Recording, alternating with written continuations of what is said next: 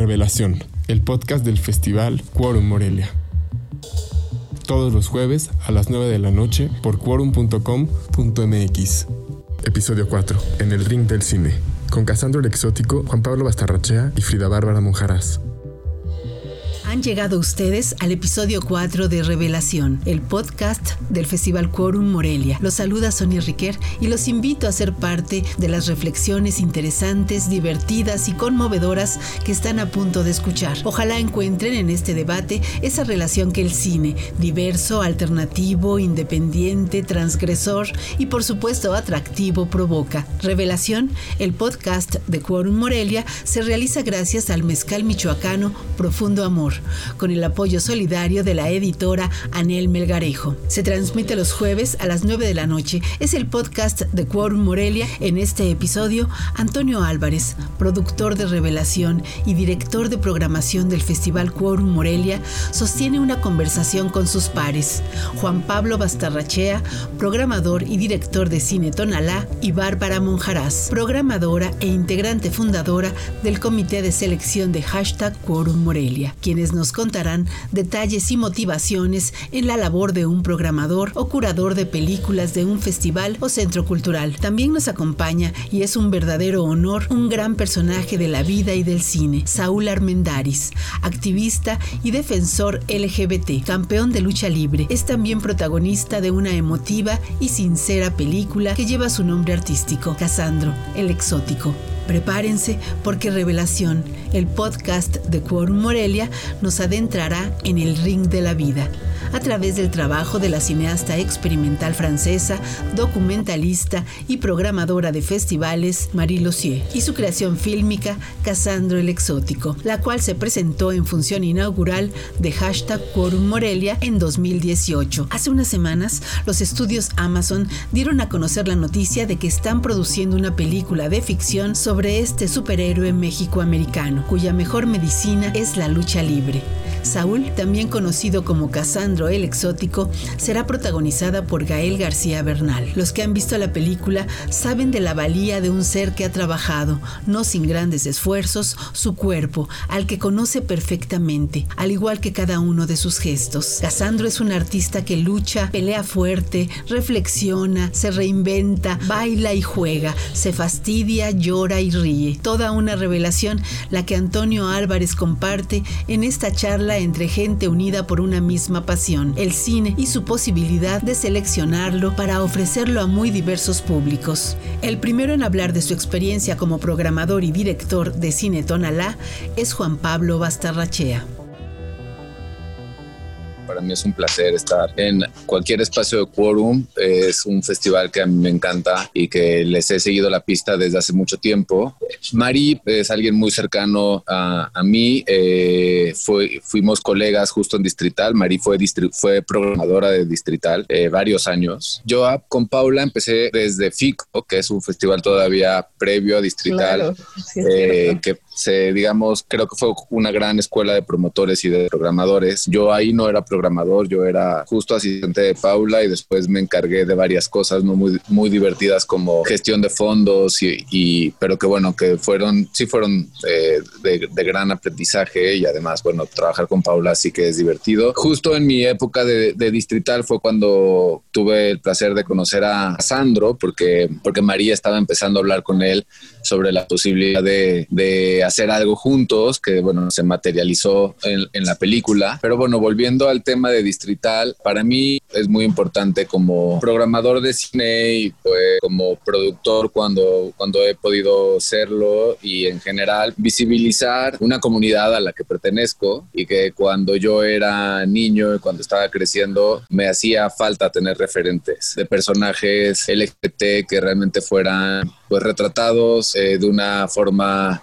horizontal, respetuosa, con amor. Creo que ahora que soy programador, me parece que es eh, sumamente importante que la representación y la visibilidad que nosotros mismos podemos eh, como programadores o curadores compartir con un público pues es un honor y es, es, es además un proceso creativo muy, muy, muy, rico porque te, te, permite conocer a mucha gente, pues como en, en, su momento fue Casandro, cuando María estaba empezando a, a, a trabajar con Casandro, también habló con más eh, miembros del, del mundo exótico y pues yo pude acompañar, este, para mí fue un descubrimiento, a pesar de, que soy mexicano y de que soy gay, eh, conocer a toda esta gente este, que estaba haciendo cosas increíbles. Como bien dices, Casandro, pues no nada más es, es un luchador, también es un activista y hay muchísima gente que seguramente se ha visto identificada con todo el trabajo que ha hecho Casandro fuera y dentro de México.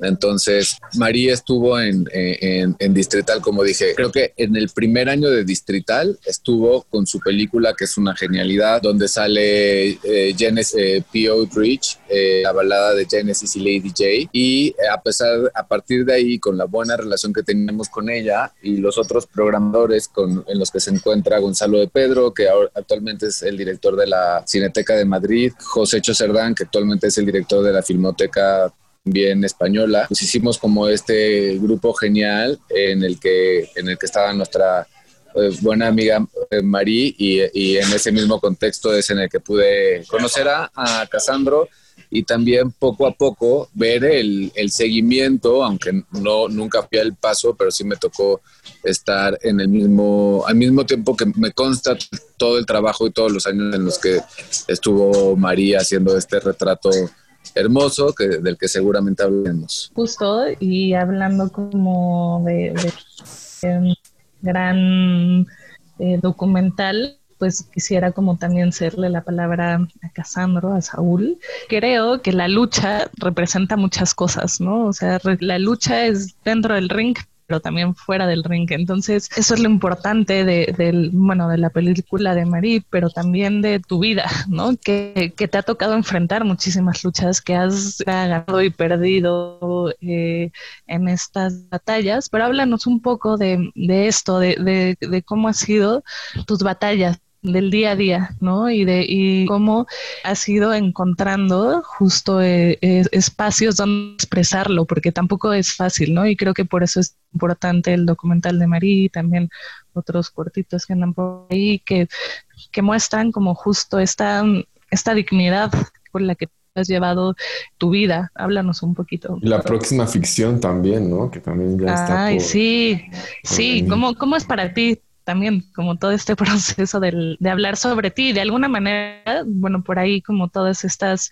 reflexiones acerca de la memoria y en el psicoanálisis también decir que hablarlo es como volverlo a escribir, ¿no? Y entonces volverlo a pensar y, y de alguna manera también es sanador ver tu vida en retrospectiva y ver eh, todo lo que has aprendido y todo lo que has hecho, ¿no? Háblanos sobre sobre este proceso de, de, contar tu vida, cómo ha sido y, y, esta parte como tan interesante y tan, ya la queremos ver, la ficción de, de Casándaro. Pues para mí eh, empezar con, con Marie fue algo muy bonito. Para entonces yo tenía un cortito de 23 minutos de Michael Ramos Araizaga, eh, Casandro el Exótico, y, y de ahí me di cuenta que mi historia era para más, que era, tenía que abrir mi voz, tenía que usar mi forma de la lucha libre y, y hablar sobre temas que no, no, normalmente se hablan, ¿no? Especialmente en nuestra comunidad y en el deporte de la lucha o en el espectáculo de la lucha. con el machismo que enfrentamos, el día al día, todavía el día de ahora puedes experimentar todavía mucha homofobia. Entonces, eh, el contar mi historia es contar parte de, de, los problemas que he tenido, pero también cuál ha sido la solución, cómo me puedo quedar en la solución, cómo,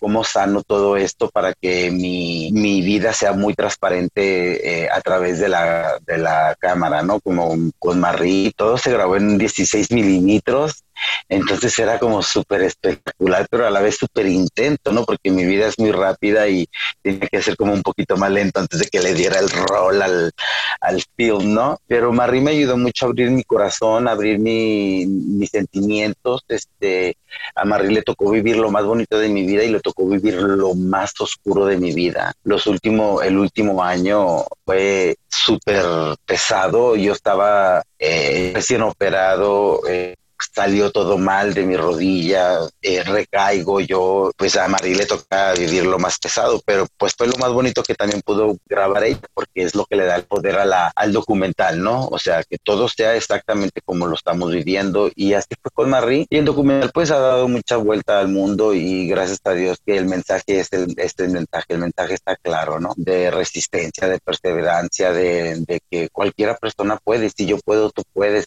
Hablo mucho de hablo mucho de salud mental, hablo mucho de, sanación, de recuperación, porque también ese es mi proceso que encontré en el camino de la lucha libre. Primero descubrí al, al que no era y después descubro al, al, al que sí soy. Y ahí viene donde hago mi sanación y mi recuperación. Pues los pasos de los cuartos de los 12 pasos fueron los que me, me iniciaron en mi sanación y de ahí pues pues he viajado al mundo, ¿no? Para llevar el mensaje este de que ya no tenemos que matarnos, ya no tenemos que suicidarnos, ya no tenemos que cortarnos las venas, ya no me tengo que meter el dedo para eh, estar anoréctico como lo hacía cuando tenía 20 años, porque la lucha libre me pedía que yo estuviera delgadito y que yo estuviera en forma y, por pertenecer a, a, la mejor empresa y a un grupo elite de luchadores, pues yo caí en todos los vicios y todas las adicciones, ¿no? Pero pues ahora te puedo hablar de mi recuperación y, y, y de cómo es el paso en cuando vas por una vida más espiritual, eh, no, no, no mucho religiosa, porque yo siempre tuve problemas de la religión y la espiritualidad. Eh, vengo de una familia muy católica, pero a mí se me decía que yo no podía ser yo porque me iba al infierno y no me podía vestir así y ya se la sabe, ¿no? Pero entonces eh, descubrí en los cuartos que la religión era para aquellos que tienen miedo de ir al infierno, pero la espiritualidad es para aquellos que ya vivimos un infierno. Y ahí se me simplificó simplificó más mi vida, ¿no? Y mi caminar. Yo me di cuenta que no puedo ir en el camino espiritual sin la presencia de Dios, que es mi poder superior. Y, y esto pues me hace más, más clara mi vida y, muy emocionado con lo que viene con, la, con el biopic de, de Amazon Studios, que voy a decir que tengo firmado con ellos cinco años y todo este tiempo esperamos por lo mismo, por Gael, ¿no? Desde un principio, antes que yo firmara ese contrato con Amazon, ya sabíamos que Gael García Bernal iba a ser quien interpretara a Casandro. Entonces, eh, entonces él pues tuvo que terminar su última película, pues él vive fuera de México y ahora pues al fin ya hace semanas me habló Amazon, me dio el director Roger Ross Williams y me dice ya tenemos luz verde, o sea, podemos hablar de esto, nomás podemos hablar de él por el momento, tenemos otros actores muy buenos para la película, entonces es algo muy bonito, especialmente en todos estos tiempos que estamos pasando de crisis, de COVID, de, de tanto abuso policial acá en Estados Unidos, estamos viviendo, yo vivo en la frontera del Pasto y de Ciudad Juárez. Iba, luchamos mucho por los niños que están enjaulados y separados de sus padres. Luchamos mucho por los inmigrantes que están viviendo al cruzar el puente en las calles, que no tienen dónde comer, que no tienen dónde quedarse.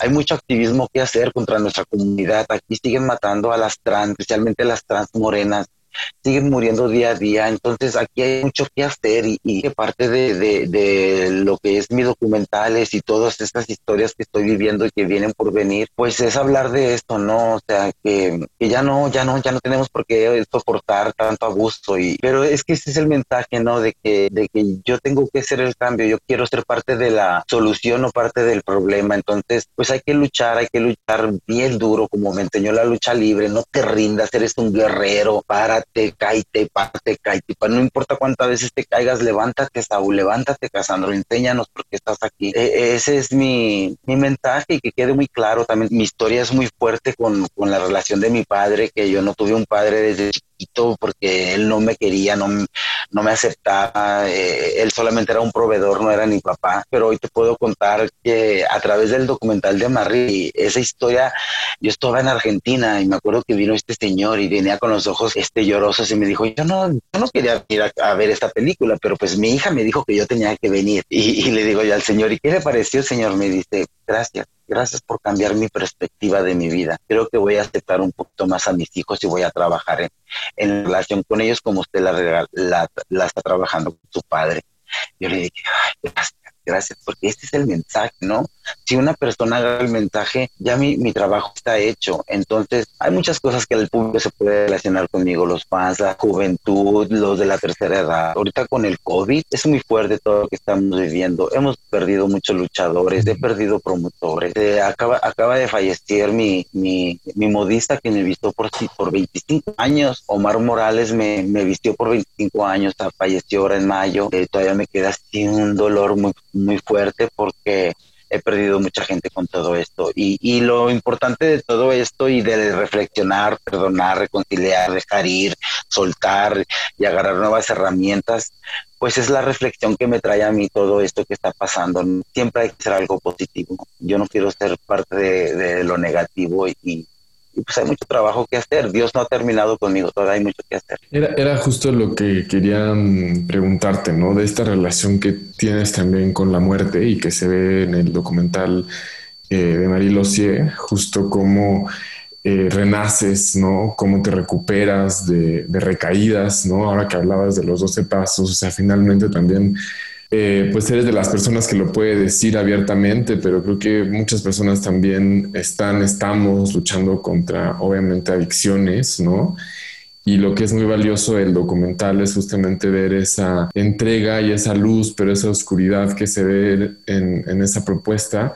Ya es pensar en qué va a pasar justamente, pues la parte de ficción y con esta dualidad que también hay en el cine, de por un lado tener un documental experimental como Casandro el Exótico, que conecta con la gente, ¿no? Que también te habla de la solidez de una cineasta como Marie Lossier y y cómo es un documental que pues te despierta muchísimo a, a pensar, es, es, universal tu lucha, ¿no? Es, eso es lo, más bello de esa propuesta de, de, de Marie Lossier y ahora hacerla con, hacer una película de tu vida, ya con narrativa, ya con drama, ¿no? Y protagonizada por un actor que pues es mundialmente reconocido, famoso, y que pues también hay este peligro, ¿no? De la misrepresentation, ¿no? De lo que puede llegar también como a pasar si todo puede salir como al revés, como se pensara, ¿no? ¿Cómo es para ti enfrentar como la dualidad? ¿Cómo fue acercarte a también el cine experimental de Marie Lossier, a descubrir los hallazgos que hay en su, en su propuesta y cómo es ahora pues darle seguimiento también a un proyecto que es de tu vida, ¿no? O sea, considerando sobre todo casos como la película de Gloria, ¿no? De Gloria Trevi, que es un excelente guion, pero que ella no aprobó al final y, se tardó en reconocer que sí era buena película. Sí, mira, yo creo que mucho tuvo que ver el documental de Marc Lossier, que Amazon tomara la decisión de que no, vámonos con esto, porque yo ya estaba firmado cuando estábamos en el proceso Marie y yo y cuando terminamos documental o sea, yo lo, cuando lo presentamos en MoMA, Nueva York, yo invité a todos los de Amazon y a todo el equipo, vinieron a, MoMA y, se quedaron así con el ojo así cuadrado, ¿no? Conoció eh, el director Roger Ross Williams, conoció a Marie, le dio las gracias y todo. Y, de allí, pues Marie también tiene mucho camino corrido y más en nuestra comunidad. Entonces, eh, aquí una muestra más de, la fuerza que tiene su trabajo de Marie, cómo habla su trabajo a través de su cámara, ¿no? Y como persona, como humano, pues es, es un amor la Marie, es, es, una. Entonces, este, yo creo que de ahí se, se desenvolvió también el que vámonos adelante con, con, el documental, ¿no? Mira, yo he pedido el script como por cuatro veces y las cuatro veces me han dicho, te lo vamos a mandar, te lo vamos a mandar y no me mandan nada. Entonces yo digo, ay, tienen miedo de que yo vaya a criticar algo, algo, pero ese no es mi cosa, ¿no? Allá ellos, ¿no? Pero por lo, por lo menos por eso Amazon no te compra tus derechos porque ellos quieren contar la vida de Casandro a su manera. Entonces es donde te queda ese, ay, una espinita que qué van a decir, qué no van a decir. Pero pues yo confío en el proceso como confié con Marie. Con Marie yo no tuve nada que decir de, cómo, oye, habla de esto, pone esta escena aquí, pone esto acá. Yo no, no, yo le dije a Marie, tú es tu trabajo, tú eres la directora, tú sabes lo que haces, este es tu bebé, trátalo con amor. Y cuando ella me lo entregó, una noche antes de irme yo acá, vi el documental por primera vez en una pantallita así en el apartamento y yo, hoy ya no podía decir nada, yo estaba así como que, ay, madre mía, ya, me jodí, ¿no? Pero me encantó y, y, conforme lo fui viendo y lo fui viendo, más me enamoré de, el trabajo que hizo Marie Losier, ¿no? Entonces viene todo esto con, con, con Amazon y pues todo es por dejar huella, ¿no? Dejar ya en mi caminar, dejar huella en la lucha libre y ahorita lo que estoy haciendo es un poquito, ya en la lucha libre ya estoy yo, ya estoy Casandro, ya soy el ícono, ya soy el campeón, ya. Ahora quiero, el, estoy tocando esta puerta de, de, los cines, de los documentales, eh, el libro está terminado, eh, Amazon quiere negociar el libro también, entonces es todo un proceso en el que estoy y pues vamos por buen camino, vienen muchas cosas y me estoy preparando para el boom de la película. Muy bien, qué bueno, porque seguro lo va a hacer. Y, y justo preguntarte, Juan Pablo, o sea, sobre esta situación de los documentales, ¿no? Que, platicamos de que pues pueden llegar a ser ya documentales de culto como pues la, la ópera prima de Marie Lossier, que es la balada de Génesis y, y Pearl Rich. Y después de eso, justo llegar con Cassandro, el exótico, que es un personaje que conecta muchísimo con nuestra humanidad, con nuestra diversidad, pero ver que se da esta evolución, ¿no? Desde lo que ahora decía Casandro, de cómo las personas de Amazon viendo el documental también se interesaron muchísimo más por, por llevar a, una ficción que narrativamente, Bárbara, lo hemos comentado, es siempre muchísimo más accesible para el público eh, las ficciones, aunque pues también el trabajo de documental en, en México, digo, Casandro, el exótico fue la película central de Ambulante también después de Quorum hace uno o dos años, ¿no?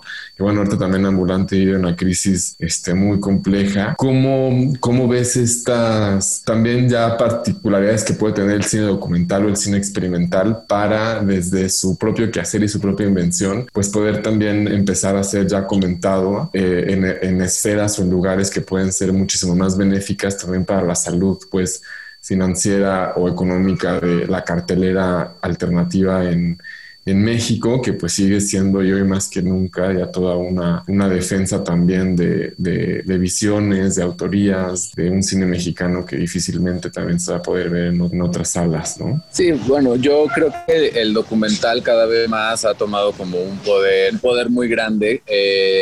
la película de Casandro que hizo Marí, pues lo ejemplifica perfectamente, que hayan eh, logrado, ¿no? Tuviera este paso hacia una, hacia una película que todos queremos ver creo que dentro del documental y dentro del cine experimental también Mari tiene como un papel muy especial. Mari tiene este talento de poder generar estos universos estéticos alucinantes. Eh, lo hemos visto en sus cortos y en sus largos. Ahora me parece que ya tiene el, tercer largometraje estrenado sobre un músico, pero también tiene otra cualidad que creo que la hace realmente una artista interesante y completa, que es la forma en la que ella aborda los personajes y la relación que ella genera con los personajes, con el tratado. Lo vemos con Genesis P.O. Rich, eh, Maritu, tardó siete años en hacer esta película, tuvo una relación muy cercana con ella y también con Casandro, ¿no? Es algo que, digo, que el mismo Casandro ahorita compartió. Ellos, eh, eh, ellos dos se volvieron como amigos, no nada más en el proceso de la película, sino también en el proceso de compartirla. La película viajó a muchas partes. Marie es de las pocas directoras que no piensa realmente, o de realizadores en general, eh, que no piensa realmente ni en una fama, ni en, una, ni en un éxito comercial. Toda su obsesión es en cómo va a retratar a estos personajes y la, el universo mágico que va a enmarcarlos y la narrativa que va a, construir alrededor de ellos. Y creo que eso que es pues genuino y desinteresado se puede ver perfectamente en las películas de Marie. Por eso el retrato que hace de Casandro pues es un retrato como tan personal y tan minucioso y en el que pues todos los que lo vemos terminamos totalmente emocionados y, Marie tiene esto, ¿no? Que puedes, te, te, puede parecer algo muy dulce, pero al mismo tiempo lo que estás viendo pues es algo que por momentos es triste, por momentos es alegre. Me parece que, bueno, que el documental, pues sí, ha, en los últimos años ha logrado posicionarse en un público cada vez más amplio y que ha logrado que a partir de proyectos como, como esta película surja un interés para hacer una ficción con Amazon, hablar de Marie es hablar de Marie como en, o sea, es ella independientemente del, de, de si estamos hablando de documental documental o de, o de ficción, María es, es una cineasta con un universo. Y bueno, y también hablar de los retos de programación, ¿no? O sea, porque Distrital, como el cine Tonalá, pues tienen esta delicadeza de ir viendo qué películas pueden eh, conectar con la gente, pero también les pueden de alguna manera cambiar los esquemas, ¿no? A mí me, a mí, me gusta mucho eso y creo que tanto en Distrital como en Tonalá ha sido una lucha constante de, de apostar por, por este cine, ¿no? Por este cine experimental, por este cine eh, que, que, tal vez mucha gente dirá que es esto, ¿no? Pero la importancia de que, de que este cine tenga lugares y tenga exhibición, que a veces es muy complicado.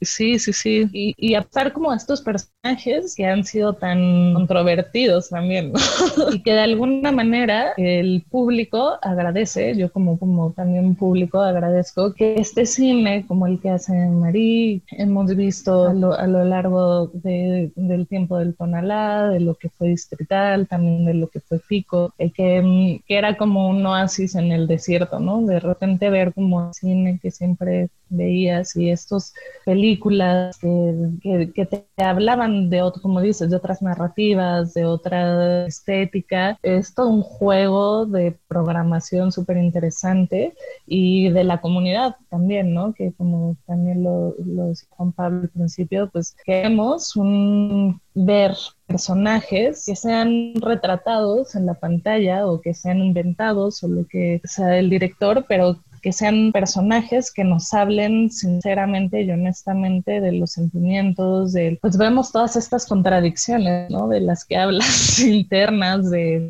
estar contento un día, el otro día de estar luchando contra las adicciones, que, y verlas retratados como seres humanos que somos, no somos perfectos y que hay toda esta parte es muy luminosa, pero también muy oscura y que es un reto programar. La, la programación es, creo que es súper importante a la vez que, que, la dirección, porque si no, no existe, si no existían espacios donde se pudieran ver, como los festivales que, que apuestan por este tipo de, películas, pues sería muy difícil poder dar voz ¿no? a, a los directores y a, y estos personajes tan característicos. A mí me encantó mucho la relación porque la gente lo vivió y la gente lo vio y, y la relación que yo y Mari tenemos porque sí, ella es intensa, es fuerte y yo también, pero Mari, yo soy muy amoroso, Mari es muy linda, muy amorosa y yo le dije, yo, yo siempre que la veo la abrazo y la beso y, y, y en los festivales donde compartimos juntos, la gente decía, qué bonita relación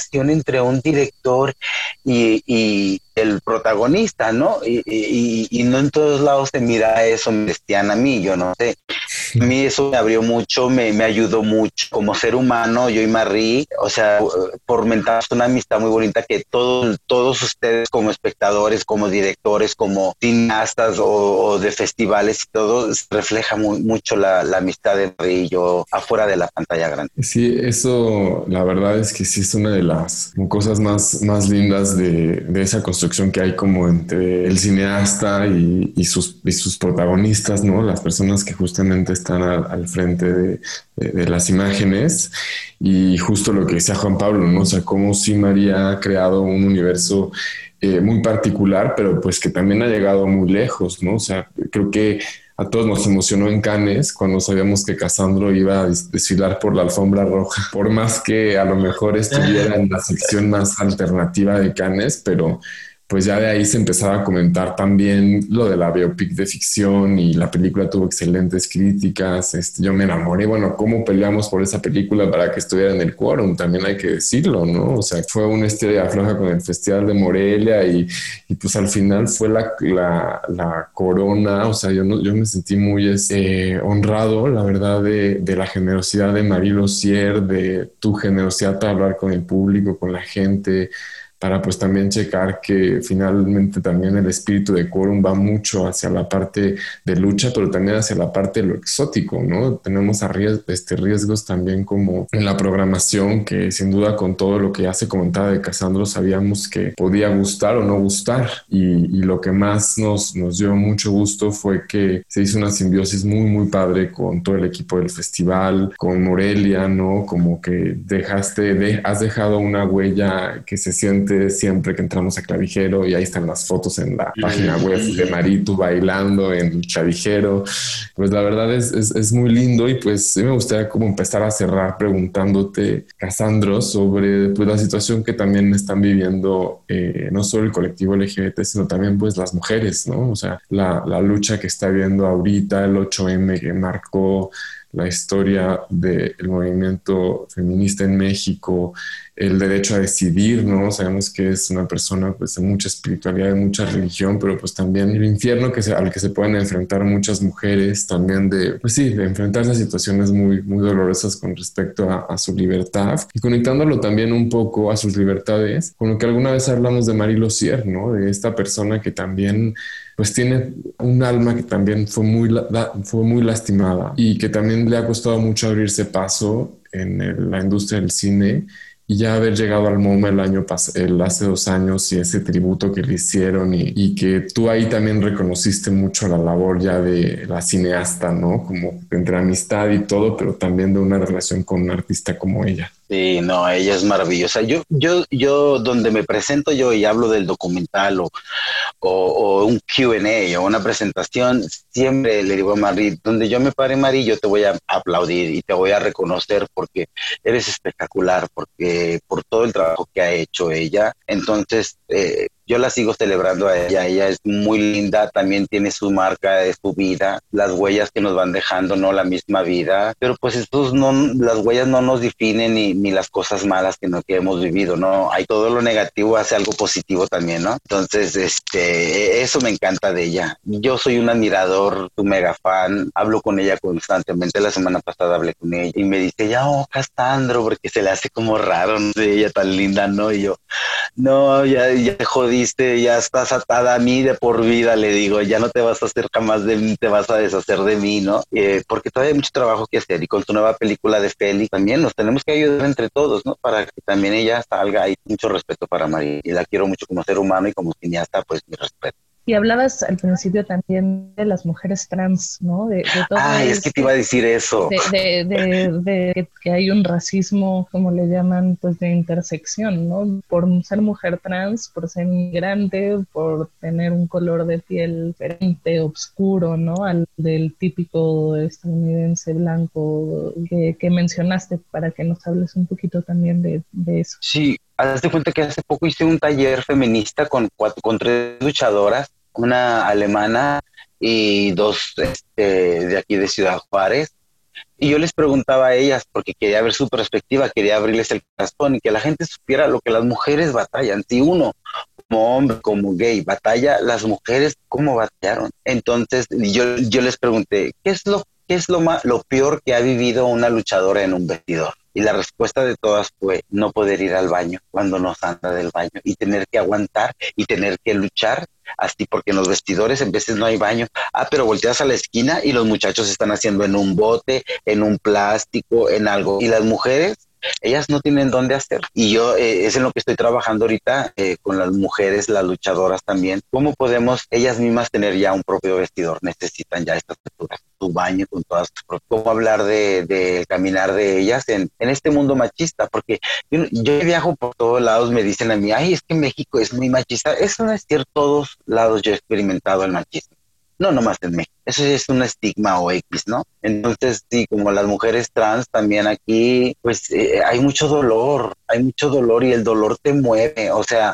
o te vas a quedar dormido en tu cama ahí en una posición fetal de, o te va a hacer un despertar espiritual y no, no, no, no, aquí me está llamando la, humanidad, la sociedad y, mi responsabilidad como gente pública es estar allí, a darle el frente. Eh, ahorita yo estoy así como un poquito más en backstage por lo del COVID, no, no salgo mucho, eh, intento cuidarme mucho por lo mismo, pero siempre hay muchas cosas que hacer y más por las mujeres también. Entonces, yo vengo de la mujer, yo soy producto de la mujer, a mí quien me han formado eh, en mi vida siempre han sido las mujeres. Me han fomentado para aceptar a los hombres, porque todos mis problemas son con los hombres. No puedo vivir sin ellos y no puedo estar con ellos. Me ha ayudado a sanar toda esa parte, ¿no? Pues no todos somos iguales y, tenemos que hacer mucho trabajo. Marie, Marie me, con este documental, pues ella fue la que me hizo como un poquito más responsable y consciente. Me despertó una conciencia a un nivel más profundo del que ya tenía. Entonces, este, pues porque tengo que estar al TAS, tengo que estar al frente de todo, ¿no? Y pues ahorita vienen cosas muy, muy mega canijas, vienen cosas buenas.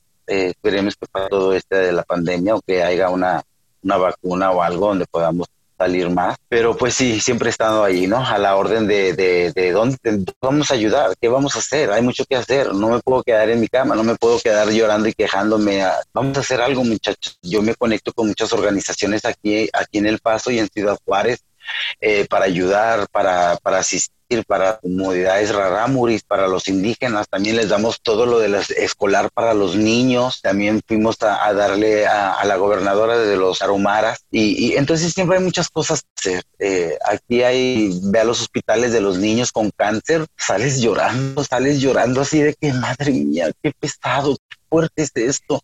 Eh, por el momento los niños son felices, les regalas regalos, les das un abrazo y ellos encantados. Y yo no podía, híjole, no, no podía parar de llorar. Es, es, es muy fuerte todo esto. Cuando voy a, a, a los silos de ancianos con los de la tercera edad, les llevamos pantuflas, les llevamos eh, libros para colorear para adultos y todo eso y me recuerda siempre estar eh, agradecido con mis abuelos y mis abuelas y todas las abuelas que me han enseñado este camino y todos los abuelos que, me han enseñado en la tradición mexicana, ¿no? Eh, en, mi comunidad indígena, el Calpulito, el Teca, donde pertenezco aquí y soy parte de, de Danzas Teca Omecoa, soy huehuetero, que toco el tambor, entonces todo eso yo te puedo hablar de muchas cosas que hablan de soluciones. Tengo terapia, consejería, tengo temazcales, tengo mis grupos de 12 pasos, tengo muchas cosas que hay que hacer el día de ahora para no eh, lastimarnos nosotros mismos, ¿no? Porque somos nuestros peores críticos de parte de la solución. Qué importante la parte de espiritualidad. Y me gustaría preguntarte, Juan Pablo, también cómo eh, en tu labor como programador, o sea, también la formación, pues lo que mencionabas, ¿no? En festivales como el FICO, que ah, este, hizo toda una generación de, programadores, pero también cómo te has relacionado con esa sensibilidad hacia la perspectiva de, género, ¿no? Hacia también tener mentoras como, como Paula Astorga, que son muy sensibles justamente al cine y a la colectividad, a, la herramienta justo para tener empatía con, con la otredad.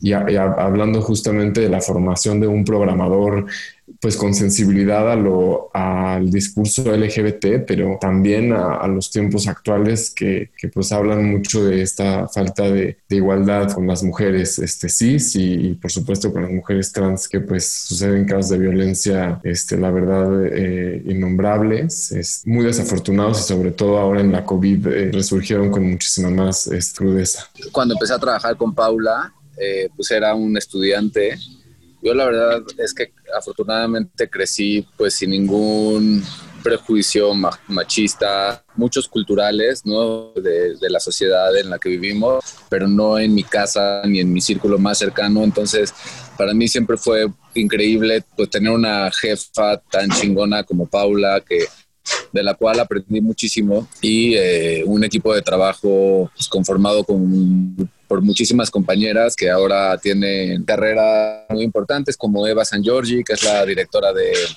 de la Bienale, y, bueno, muchas, muchas otras, ¿no? Yo he, he, descubierto que mi trabajo como programador lo que más disfruto es pues justo poder involucrarme en proyectos eh, hechos como desde eh, la comunidad LGBT para un poco como para, para compartir historias que de otra forma probablemente no, no cuenten con tantos foros. Entonces, eh, a partir de ahí, pues bueno, he conocido a muchísima gente, me he podido vincular con eh, toda la o gran parte de la diversidad, cada vez este, es más diversa. Y justo eh, en mi trabajo como programador conocí a, Camila José Donoso, que también es una mujer muy interesante, muy fuerte, que tiene una primera película que me encanta, que se llama Naomi, Naomi Campbell. Y eh, esa película la, la, programamos en un distrital. Eh, Camila vino a México a presentarla pues como que se enganchó mucho con todo lo que estaba pasando aquí, se quedó en mi casa, al igual que, que Mari, que también se quedó en mi casa mucho tiempo. Y fue así que eh, Camila conoció a toda la gente de Casa Rochelle, bueno, sobre todo a Rochelle Terranova, a Liliana Alba, y desarrolló ese proyecto increíble que terminó siendo una película en la que yo me pude involucrar como productor y que creo que es como de los ejercicios fílmicos híbridos entre la ficción y la no ficción que pues, retratan a la comunidad trans de la Ciudad de México pues, de una manera como como haciéndola partícipe desde el guion, desde como eh, de muchas formas, pues para mí fue como un gran, una gran oportunidad para aprender, porque hay muchas cosas que a pesar de que somos pertenecemos al colectivo, pues desconocemos y como productor, pues también. es una película chiquitita, me encantó trabajar con Camila, me parece que es una directora al igual que, que lo es Mari, que, que trabajan en un universo propio estético que es este, muy particular y como muy... Eh, muy aguerrido y es una película que a pesar de que se hizo con realmente prácticamente sin fondos, bueno, dio la vuelta al mundo, se estrenó en Berlín y visibilizó una comunidad que tiene un espacio en la Ciudad de México que es el Casa Club Rochelle, donde no nada más este, hay fiestas, sino pues también Rochelle se ha dedicado a, pues, a compartirle a la comunidad los, los derechos, particularmente de la comunidad trans. Entonces, pues, el ser programador me ha podido también llevar como a estos otros caminos que han sido bastante gratificantes, la verdad. La Camila, me encanta. Fue mi, fue mi guía de tour en, en el Festival de Mar de Plata en Argentina y en el Festival de Valdivia. La amo también. Pierre, Sir Pierre Richards fue a ver el documental también en, en Argentina y conocí todos estos jueces, todos cineastas y toda la magia que llevan los festivales y todo me encanta, me encanta. Me recordaste los festivales con la Camila. Sí, toda, toda esta labor de las mujeres, ¿no? Que pues de repente eh, cuesta más trabajo, ¿no? Y el, reconocimiento, pero creo que también en Quorum eh, estamos como súper comprometidos a, tener esta parte de, de directoras, ¿no? Y, por ejemplo, el año pasado tuvimos a, una, a dos ganadoras, que, todo este tema, bueno, yo siempre lo he platicado con Antonio, de, de la igualdad de género, viene de un problema ya lo has dicho, que es el machismo, ¿no? O sea, creo que esta forma de ser en el mundo, porque no nada más es en México, como bien lo mencionaba, conlleva mucha violencia contra las mujeres, contra eh, la comunidad LGTB, contra, contra todo aquello que salga un poco, ¿no? Con las sexualidades diversas, con todo esto y creo que en, es que es una lucha contra estos prejuicios y contra esta violencia, pues sí es súper importante mostrarlo en, en, el cine y creo que miradas muy amorosas, ¿no? Tanto la de Camila como la de Marie son miradas súper respetuosas, que, que, tienen como un corazón ahí latiendo muy importante, porque creo que además de de, de, quererlo mostrar en la pantalla, como, como tú lo decías con Marí, pues se involucran con esta comunidad, con los personajes, y no nada más son como sus productos y ya, ¿no? Como, sino, que, sino que hay toda una relación vital, que hay una relación personal y creo que también es una forma de hacer cine que, que a mí también me interesa mucho y que creo que, que, también es muy importante resaltar, ¿no? Que no solo es algo que, que va en la, en la, pantalla, sino que hay un trabajo detrás súper importante que, vale la pena eh, platicar como ahora. Muchísimas gracias. Qué, qué plática tan tan profunda, tan retadora da también. Para horas. Da para, para que sigamos. Estaremos dando seguimiento justamente a todo lo que también la programación de, de Cine Tonalá, con, que es sin duda líder en, en las carteras este, independientes de, del cine y de verdad que un gran ejemplo de, de resistencia cultural y también este pues de nuestro queridísimo Casandro alma de, de Quorum, que ya esperemos que puedas, puedan, puedan venir pronto a Morelia para seguir con la conversación y, y pues agradecerles mucho por, por la, la, oportunidad de este diálogo. Muchas gracias Juan Pablo, muchas gracias Casandro, Bárbara, un fuerte abrazo. Revelación, el podcast del Festival Quorum Morelia. todos los jueves a las 9 de la noche por quorum.com.mx.